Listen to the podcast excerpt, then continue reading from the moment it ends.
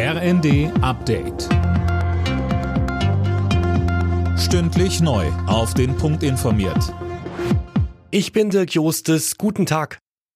In elf Bundesländern hat es heute früh Razzien in der Reichsbürgerszene gegeben. Die Bundesanwaltschaft ermittelt gegen rund 50 Verdächtige, weil sie eine Terrorvereinigung gebildet und einen Staatsstreich geplant haben sollen. Sönke Röhling, wie konkret waren die Planungen denn?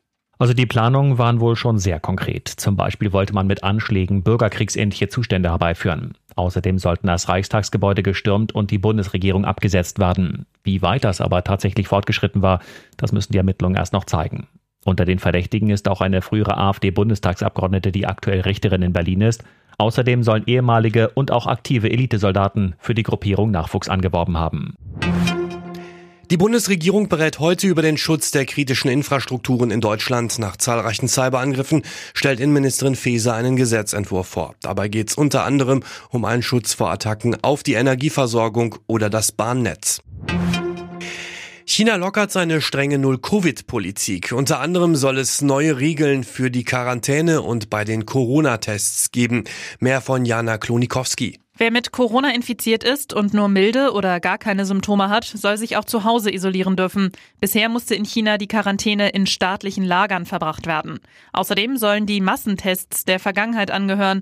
Nur in sogenannten Hochrisikogegenden oder in Schulen soll weiter regelmäßig getestet werden.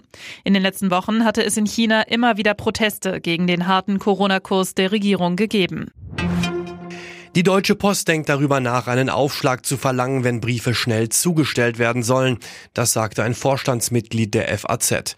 Die Post ist allerdings gesetzlich verpflichtet, mindestens 80 Prozent der Briefe am folgenden Tag zuzustellen. Wie geht es bei der deutschen Fußballnationalmannschaft nach dem WM-Debakel weiter? Heute trifft sich die DFB-Spitze mit Bundestrainer Hansi Flick. Bei dem Treffen soll vor allem die sportliche Leistung analysiert werden. Alle Nachrichten auf rnd.de